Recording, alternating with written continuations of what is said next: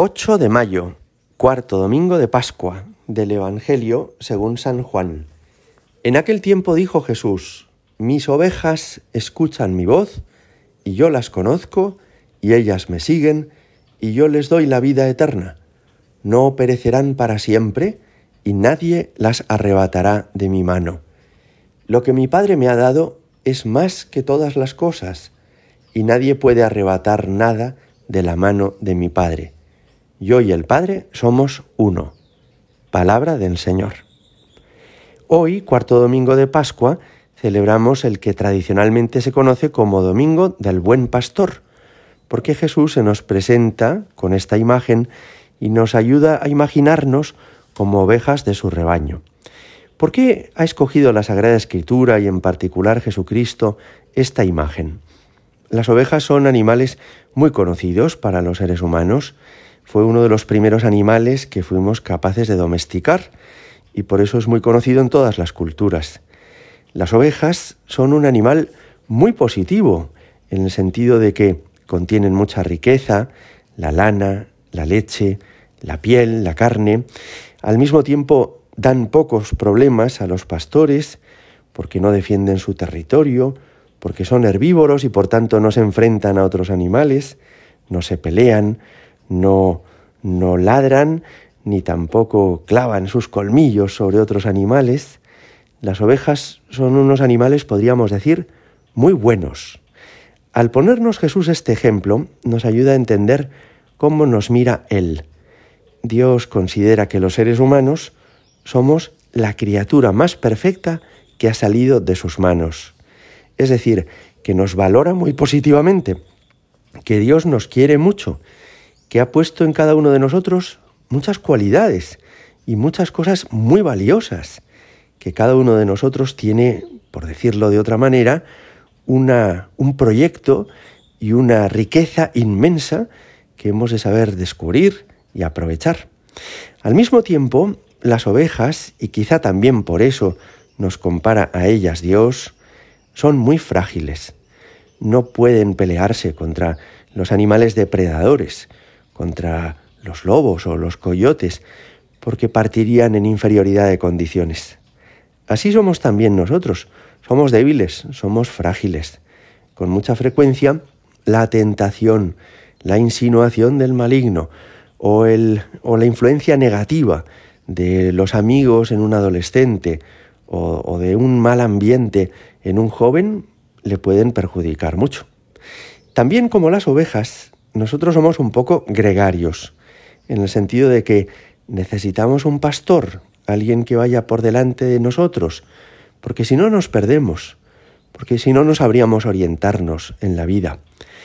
También, como las ovejas, tenemos el peligro de separarnos de los demás, de aislarnos del resto del rebaño, y eso sería un perjuicio para nosotros, que correríamos más peligro si en lugar de estar acompañados y protegidos por el pastor, quisiéramos ir solos por la vida y nos pusiéramos de esta forma en peligro.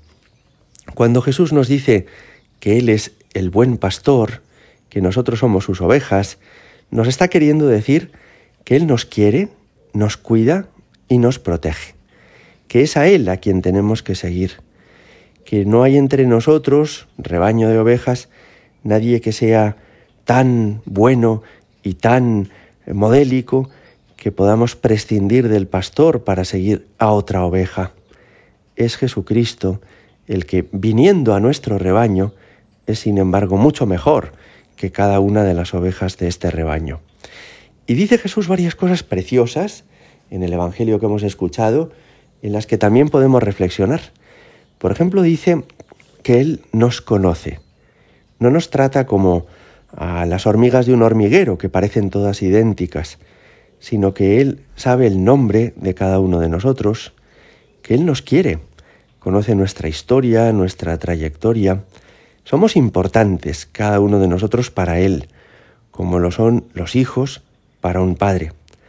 Y también dice que sus ovejas escuchan su voz. Esto es también muy importante. En un rebaño, las ovejas conocen el silbido de su pastor para seguir en la dirección que les indica.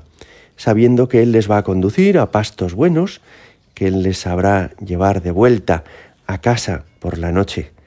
Pues así nos ocurre a nosotros. Hemos de afinar el oído para escuchar la palabra de Dios, para dejarnos conducir por las recomendaciones y las instrucciones que Jesucristo nos quiere dar. Y eso será indudablemente para nuestro bien. También decía el Señor, yo las conozco, ellas me siguen, yo les doy la vida eterna, no perecerán para siempre, nadie las arrebatará de mi mano. Qué expresión tan bonita, ¿verdad? Nadie las arrebatará de mi mano. Es decir, Jesús te promete que si le sigues a Él, que si le haces caso, que si le obedeces, tu vida no va a correr peligro, no te perderás para siempre, no habrá nada ni nadie que pueda dañarte de una forma extrema, sino que Él saldrá en tu defensa, Él te protegerá. Es preciosa esta imagen, ¿verdad? En este día recurrimos a Jesús, buen pastor, y también encomendamos a aquellos que Jesús ha escogido para ayudarle en el pastoreo de este rebaño. En el fondo, ¿qué es un obispo? ¿Qué es el papa? ¿Qué es el párroco en cada parroquia? Un colaborador de Jesucristo, buen pastor. Le pedimos al Señor, danos pastores buenos, danos pastores según tu corazón. Gloria al Padre y al Hijo y al Espíritu Santo, como era en el principio, ahora y siempre y por los siglos de los siglos. Amén.